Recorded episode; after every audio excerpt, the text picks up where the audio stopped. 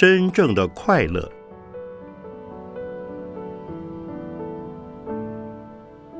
圣严法师著。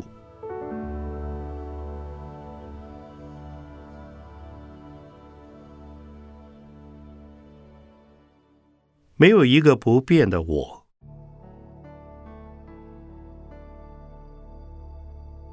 在我们的生命过程中，心中诸多的烦恼现象，总是围绕着我在打转。为了我，总是觉得不满足、不自在，经常渴望、渴求着身外之物，不时的埋怨、怀疑、嫉妒。贪求、嗔恨，而造了种种业。等到必须受报时，往往又不希望受报，就像欠了债却赖账不还，因此又造了更多的业。这就是佛教所说的五蕴炽盛苦。所谓的五蕴。色受想行识，就是我们身心的组成，也就是构成人生的要素，可以分成精神和物质两个部分。物质的部分叫做色，它是形状、形态的意思，也就是身体的物质现象。其余四种都属于心理。精神现象，其中受是感受的意思，想是在感受以后所产生的认知，行则是在认知产生之后兴起应该如何处理、如何反应的决定。这三种属于心理层次，而第五运。叫做是，是是我们生命的主体，是从出生到死亡，从此生到来生，是整个生命过程中的主体。当我们的身体和心理两部分互相组合、影响之后，就会产生行为动作。行为发生以后，就会形成一种力量。我们称之为业力，也就是我们的意识本质。行为包括身体、语言、心理三方面，因此事就是由身口意的行为所造成，并遗留下来的一股力量。我们现在造了意识的因，带着这些意识，有可能。在这一生就接受果报，也有可能到来生才受报。一般人以为是就是灵魂，但灵魂是持续不变、永远相同的，而事却不断的变化着。只要继续造业，无论是善业或恶业，是的成分都会随着改变。当我们接受果报时，事的成分也会随之不同。所以，接受果报的同时，就在造因；造因的同时，又会接受果报。如此循环不息，事的内容因此经常在变化。所谓的我，其实就是由五蕴的身心现象结合而成的。这是一种因缘的和合，其中并没有一个永恒不变的灵魂。所以，昨天的你和十年前的你是不一样的，甚至一小时前的你和现在的你也不太一样。不仅身体不一样，我们的心理状态、行为模式和意识的内容也随时在改变。因此。由五蕴所构成的我，是经常不断变化的，根本不是真正的我，也没有一个不变的我。五蕴炽盛苦的起因，就在于不明白我们生命的主体是是变动不居的。《心经》中说，观世音菩萨照见五蕴皆空，所以能度一切苦厄。而凡夫就是因为不知道五蕴皆空，所以苦不堪言。如果我们不知道五蕴皆空，五蕴就会变成制造烦恼的工具，不断的产生烦恼，就像烈火燎原一般，为我们带来很多痛苦。能够明白五蕴皆空，五蕴就不再制造烦恼，而转变成修福修慧的工具，帮助我们得到彻底的解脱。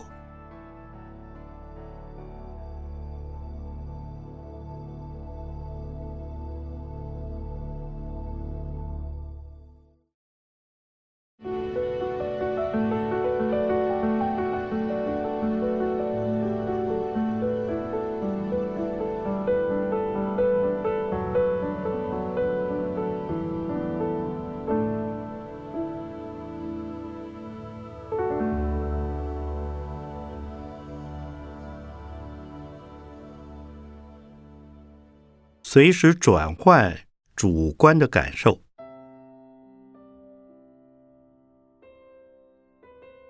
我们的身心是五蕴合合而成的，所以如果没有五蕴皆空的智慧，就会执着五蕴所构成的自我，持续不断的产生以自我为中心的妄念，为自己带来很多烦恼与痛苦。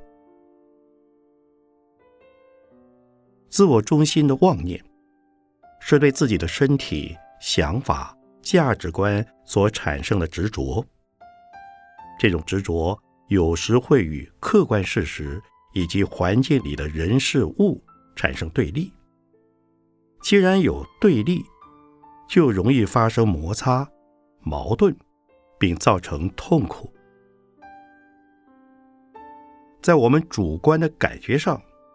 好像事事都不能够称心如意，总觉得现实环境与自己的心意相违背。于是下雨时埋怨，天热时也埋怨。其实并不是外在环境有问题，而是我们总是执着自己的身体，因此无法和外在环境协调，而感到不舒服。人们为了要消除不舒服的感觉，满足自己身体的喜好，于是不断的追求舒适的感受。嘴巴要吃好吃的食物，耳朵要听好听的声音，眼睛要看好看的景色。本来口渴时只需要喝水就可以了，但是为了享受讲究一点的人，就要喝好茶。喝各种饮料，人类的各种贪求没有止境，都是为了保护身体的存在而产生无边的欲望。为了满足身体的需要，花费了太多力气，反而制造了种种业因。有了业因，就必须受报，为自己带来许多麻烦。所以身体。就是制造痛苦的根源。我们都喜欢凉快、柔软、细腻、温暖、轻巧的感觉，但是不可能总是处在这么舒服的环境中。俗话说：“眼不见为净。”只有耳不闻、眼不见，就不会受到环境影响。可见。我们的身体所感受到的不和谐，其实并不一定是外在环境的问题，而是和内心的妄念有关。如果我们没有自我中心的执着，虽然有身体，也不会与外境产生矛盾。就算发生任何问题，也不会觉得很严重。当身心与外境发生冲突时，转变内心的受，才是根本的解决方式。俗话说：“心静自然凉。”当我们觉得太热的时候，除了少穿一点衣服，更重要的是要让心安静下来，不要急躁，因为内心急躁会觉得更热。如果心不能静，可以试着诵念佛号，念佛能够帮助我们静心，就不会觉得热得很痛苦。这就是心的力量。如果不能够调整内心的受，就会经常处于受苦、贪求的情境之中。贪求表面上好像是追求快乐，其实是建筑在贪念之上的追求，这样永远不会满足，永远不会快乐，反而会制造种种困扰与痛苦。虽然五蕴中的任何一蕴都会制造很多烦恼，让我们痛苦不已，但我们不能为了避免五蕴炽盛之苦，就否定身体的存在。因为身体存在的本意是好的，也是让我们求福求慧的工具。只要能够关照五蕴皆空，就可以化解。五蕴炽盛之苦，也能让我们好好运用这个身体，为自己种福、培福，更进一步造福人群。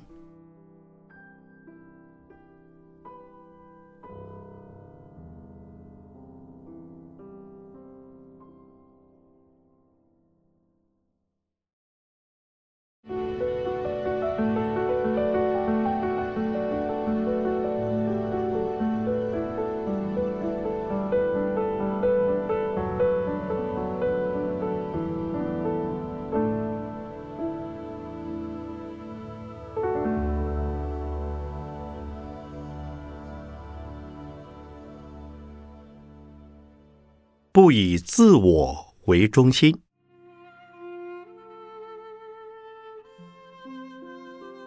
心经中所说的“照见五蕴皆空”，是化解对治五蕴炽盛苦最好的方法。可是有人却认为，就是因为有喜怒哀乐、悲欢离合，才能呈现人间生机盎然的一面。也才能证明我们存在的价值，否则就如槁木死灰一般。这样的说法其实是误解了“五蕴皆空”的意思。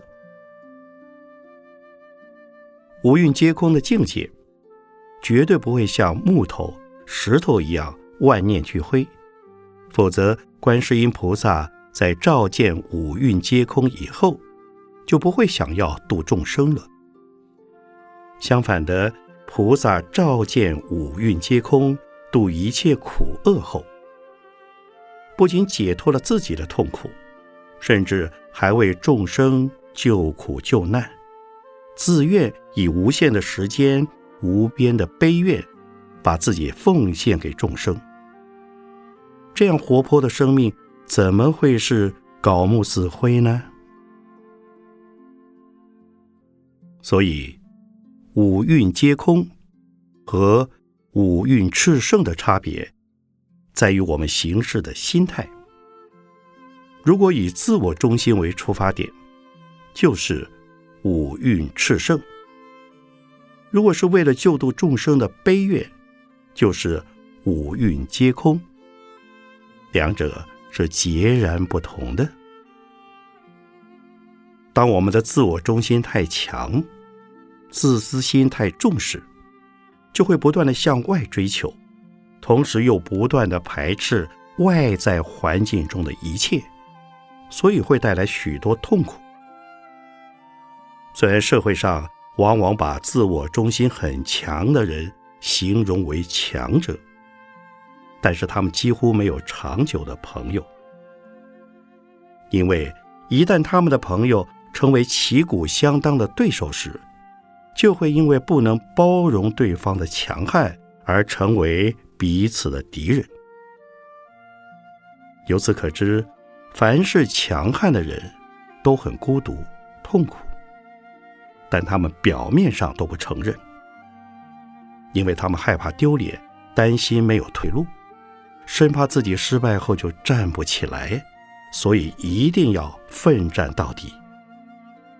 但如此一来，反而凸显他们情感的脆弱。可见，当个强人并不好受。有时乍看之下，强人似乎是推动世界进步的原动力，社会要靠他们来维持推动。事实上，强人并不是这个社会中最高层次的人，最高层次的应该是宗教家、哲学家，因为他们放弃自我，把自己的生命。与全世界共同分享。例如，释迦牟尼佛并不想得到任何地位、名望，除了奉献自我，别无所求。另外，还有一些伟人，他们也是为了奉献而奉献，并不是为了争取任何利益而凸显自我。但是强人和伟人很难从外表判断出来，必须从他们的内心修养来分辨，究竟是自我中心的人，还是天下为公的人。如果是以自我为中心，就只能算是强人，还是会有五蕴炽盛的痛苦，无法从烦恼中得到解脱。一般人也许做不到观世音菩萨的程度，但是在日常生活里，还是可以一点一滴的学习菩萨精神。例如，当我们感到痛苦、恐惧、愤怒时，就告诉自己：观世音菩萨运用智慧，看到由五蕴构成的自我是空的，而我现在感到这么痛苦。这就是五蕴炽盛，自讨苦吃，没有必要。或是诵念心经的经文，观自在菩萨行深般若波罗蜜多时，照见五蕴皆空，度一切苦厄。用佛法的智慧来告诉自己，自我中心是五蕴皆空的，不必那么执着，那么痛苦。如果我们常用这个方法来自我训练，就会发现，要在生活中照见五蕴皆空，并没有想象中那么难。当我们渐渐放弃自我中心的烦恼，就能随时随地的感受到豁然开朗、清凉自在的快乐。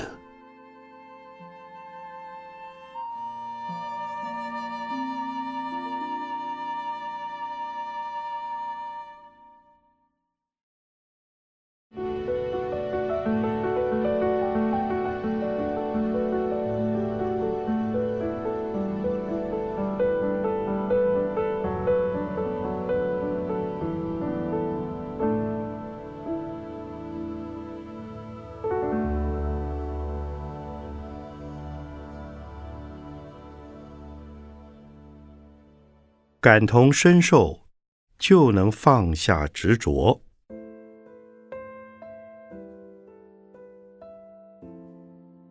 凡人都有七情六欲，当我们刚陷入七情六欲的泥淖里时，都会觉得很甜蜜、很美好，但最后一定苦不堪言。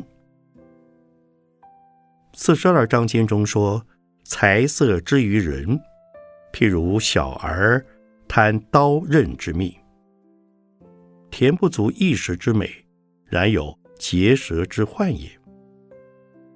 意思是说，受财色所诱惑的人，就像用舌头在刀口上舔蜜一样，虽然尝到一时的甜头，结果舌头却被割掉了。所以，我们一定要小心，不能够一看到美好的事物就受不了诱惑。如果能有这样的警觉心，就能为自己减少很多麻烦、烦恼和痛苦。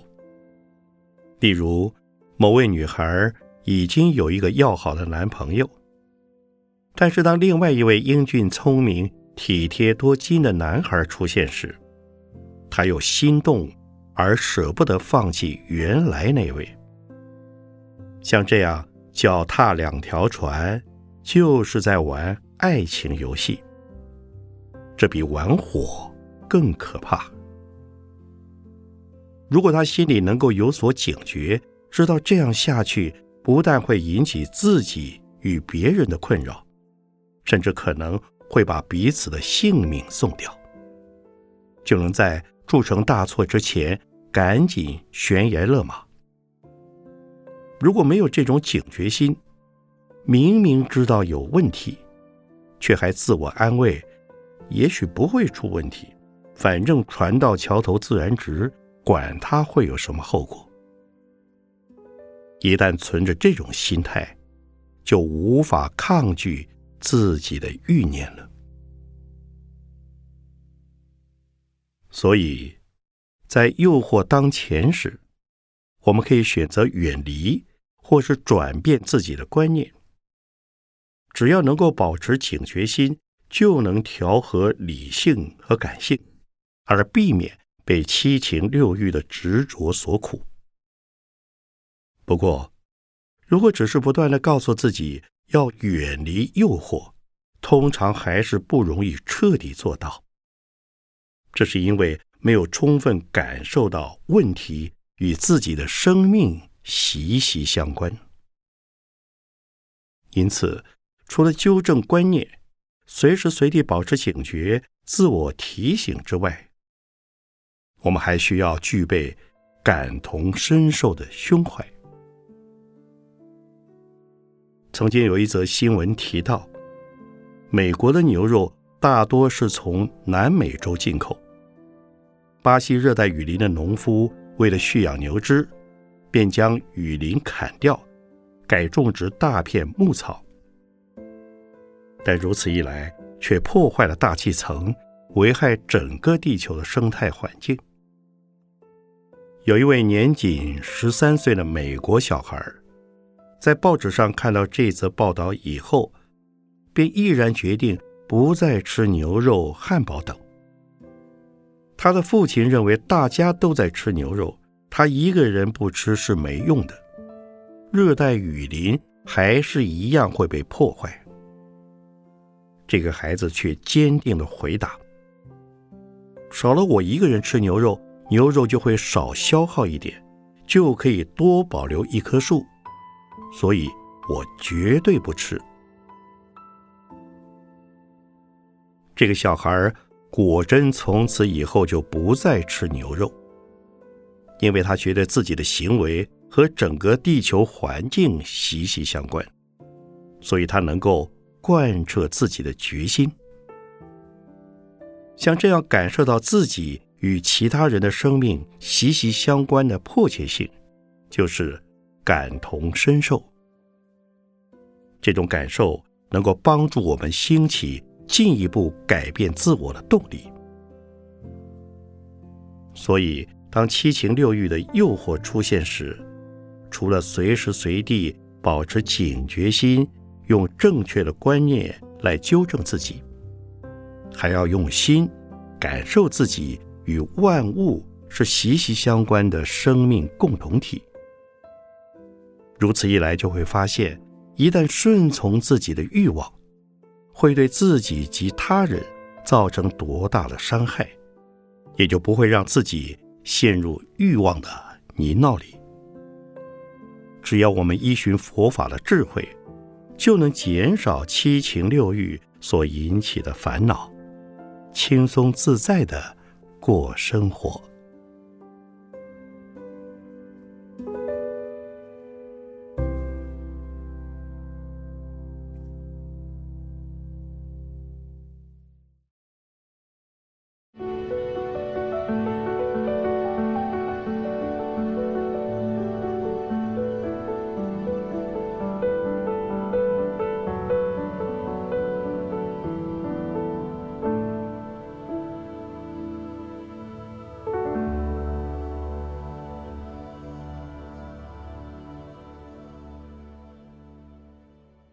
慈悲是为了保护自己。感同身受的慈悲可以帮助我们破除执着、抗拒诱惑。但是，在这个弱肉强食的社会上，虽然自己对别人处处慈悲，别人未必会以慈悲回馈自己。因此，面对名利财色的争夺时，难免担心自己会吃亏。对别人慈悲，从眼前来看好像吃亏了，但如果把范围放大来看，就会发现非但不吃亏，而且最终对自己或他人都是有益的。例如过独木桥时。如果两个人在桥上互不相让，最后的结局就是两败俱伤。就像俗话所说：“两虎相斗，非死即伤。”到了这个地步，没有一个人能占便宜。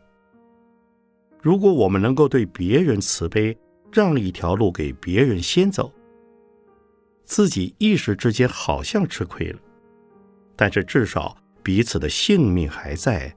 毫发未伤。因此，当我们遇到非常强硬的对手，双方僵持不下时，知道再争下去一定是两败俱伤，还是尽早把成败得失放下吧。所谓“留得青山在，不怕没柴烧”。慈悲不但能利益别人，还能保护自己。当别人因为自己的退让而成功了，此时自己看起来似乎懦弱无能，是个失败者。但这其实保护了自己生命的安全，也是为了保全实力，使自己不受重大的伤害。现代人最割舍不下的，不外乎感情问题。当自己不断的付出。却又收不回来时，就会感到十分不甘心、不情愿。其实，宝贵的人生经验都是从吃亏、挫折、失败之中得来的。如果已经为对方付出很多，还是失恋了，却仍一心想再把对方追回来，这等于是缘木求鱼，就像赌输的人。心中不服气，老是想翻本。钱输光了，就想办法再借，借了再赌，赌了又输，输了再借。就这样，越陷越深而无法自拔。这种行为实在很愚蠢。人生其他方面也都是如此。如果自己不是别人的对手，已经全盘皆输，不可能挽回局面时，就不要再陷下去了。此时应该赶快撤退，就算输掉了也无所谓，只要能以此为戒，学到经验就够了。这就是对自己慈悲。面对别人的慈悲，虽然有些人会感谢。但大部分的人会认为这是他比你强的缘故，所以你得不到是你活该，而他抢得到是他应得的，并不需要感谢他人。遇到这种情形时，不需要把它当成奇耻大辱，也不用觉得自卑，因为慈悲主要还是从自我保护的角度来考量。不过，中国人说“当仁不让”。当你不断的慈悲别人以后，对方反而得寸进尺的去伤害他人，那就不能继续再让了。当然，在争取权益之前，必须先估量一下自己的力量。如果有所把握，就要勇往直前，力争到底；否则，对方会伤害更多人。对人慈悲，就是让别人有路走，而整个世界是个生命共同体，让别人过得快乐、自由、有希望，最终一定也会利益自己。所以，慈悲不仅能利益别人，事实上也是为了保护自己。如果我们能常常升起慈悲心，对所有人都会有帮助的。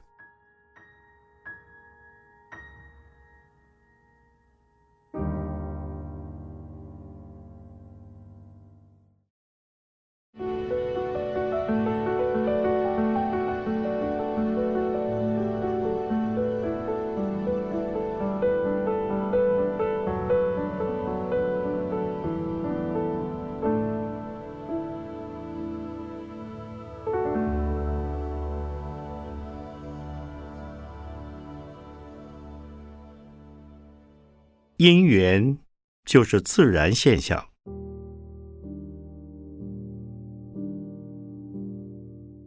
在佛法的修行方法中，有一种因缘观，能帮助我们转变观念，破除执着，做出正确的决定，避免被七情六欲所困。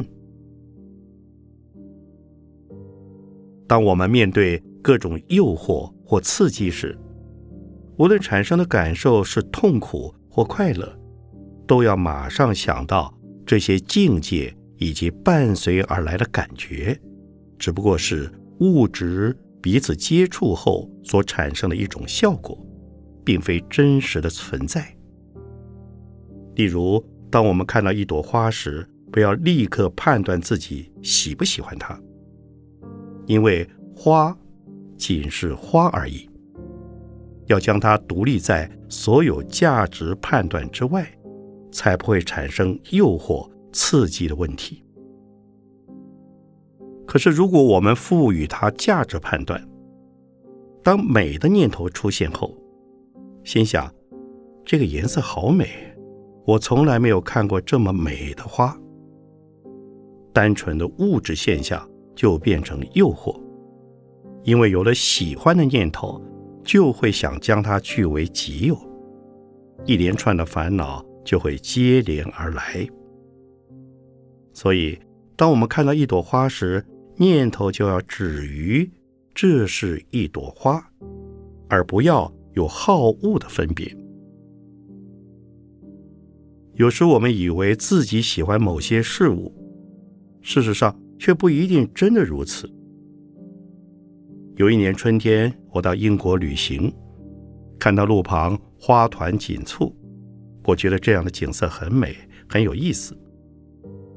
但是看多了以后，就渐渐觉得不稀奇，也就视而不见了。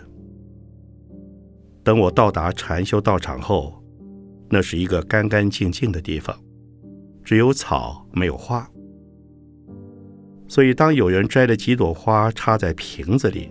放在餐桌上时，我又注意到花了。于是我心想：我究竟喜不喜欢花呢？然后我再看看它，了解到其实并没有所谓的喜不喜欢。从因缘的角度来看，花就只是花，除此之外没有什么特别的意义。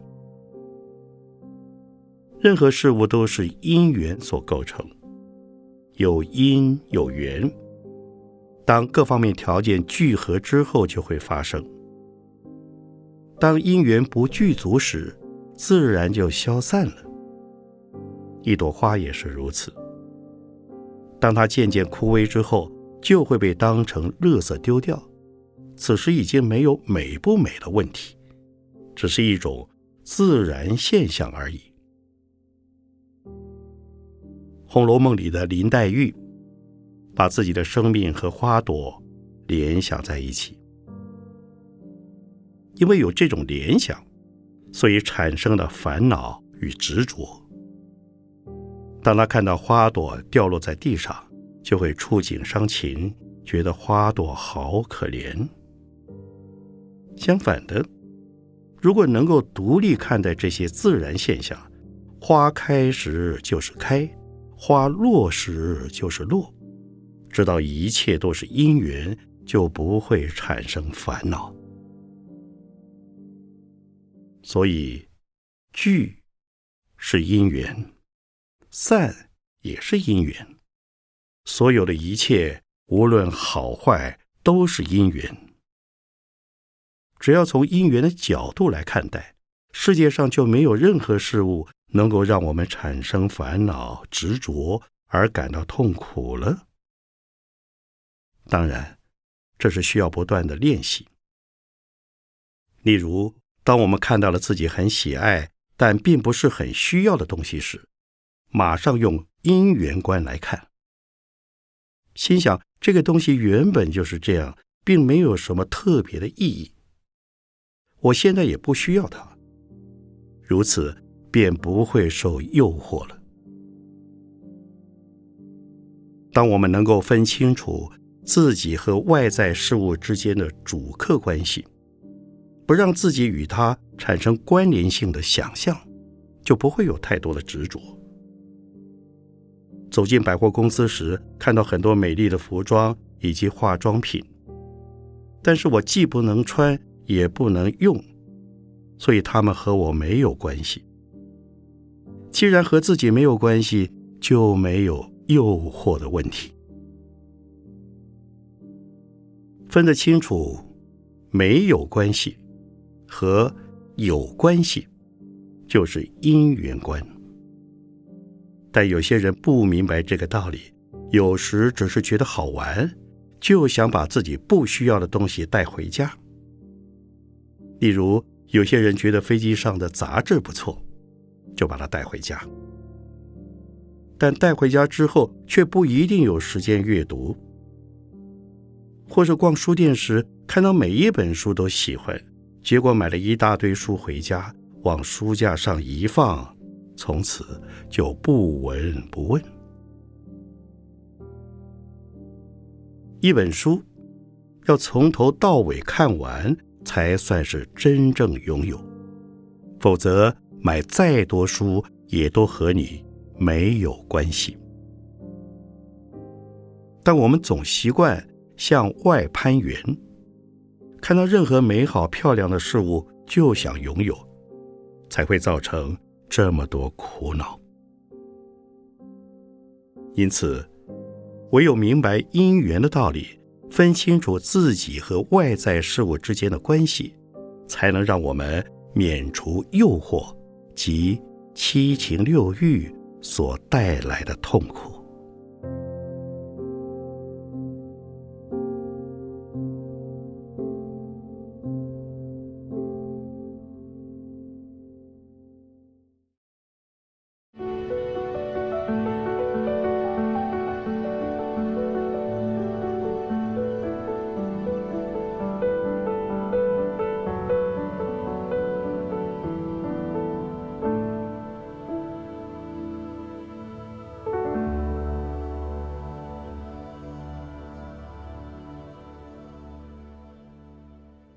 心的练习。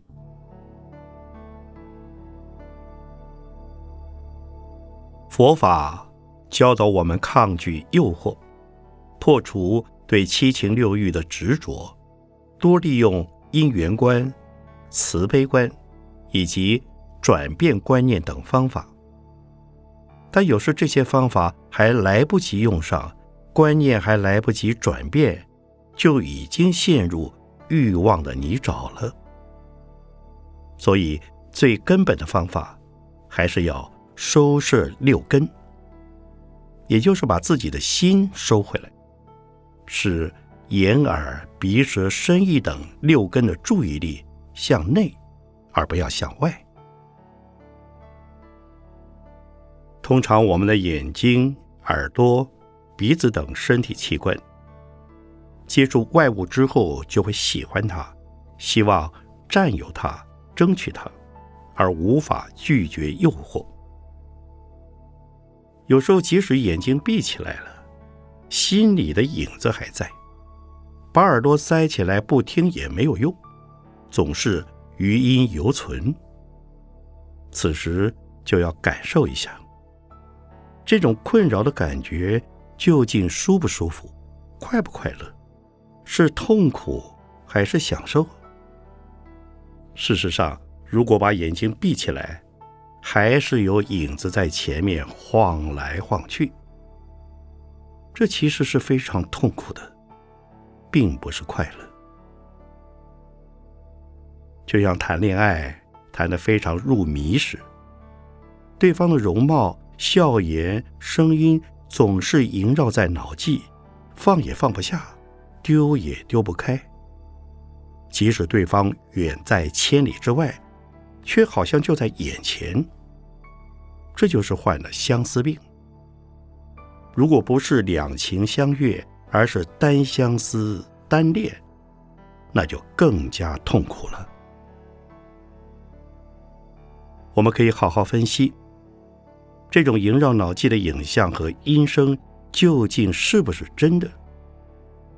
脑海中的影像在睁开眼睛以后，可能就不见了。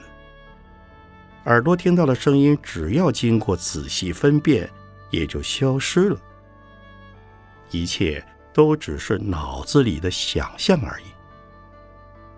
所以，我们要常常提醒自己，这些都只是内心的幻觉，而不是真正的快乐。如果还是想得很痛苦，我们可以不断的注意自己的呼吸，用注意呼吸的感觉来享受呼吸。如此一来，就会产生移情作用，心里挥之不去的念头，在注意呼吸后，可能就会转移了。此外，分析自己的念头，也是收摄六根的方法之一。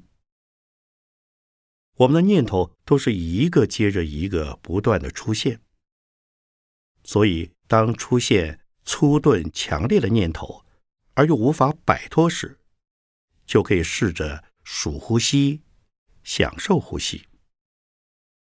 当再有其他念头出现时，就能慢慢体会到，刚才明明还在想的事情，现在又不想了，而现在不想的原因。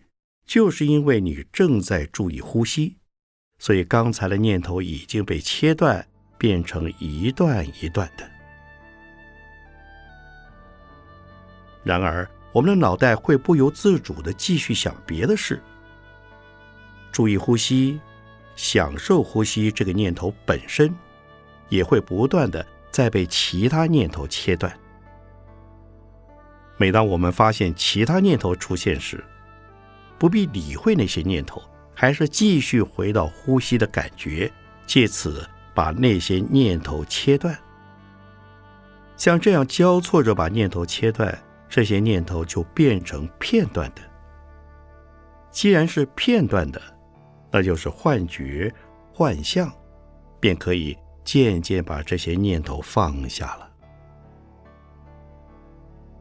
另外，妄念太杂乱。无法控制时，拜佛也相当有用。拜佛时要注意自己身体的觉受，专注在拜下、起立每一个动作的感觉。一般人如果不知道怎么拜佛也没有关系，跪在佛前专心磕头也是有用的。此外，也可以出去散散步。散步时。注意每一个脚步踏出去的感觉。当我们这么做时，会把注意力收回到自己的身体上，也就能收摄自己的心。在日常生活中，绝大部分的时间，我们的心其实是向外发散的。我们要经常练习把它向内收摄回来，回到自己的呼吸。念头以及动作的感觉上，透过这样的练习，就能够逐渐放下外在的干扰，达到收摄六根的目的。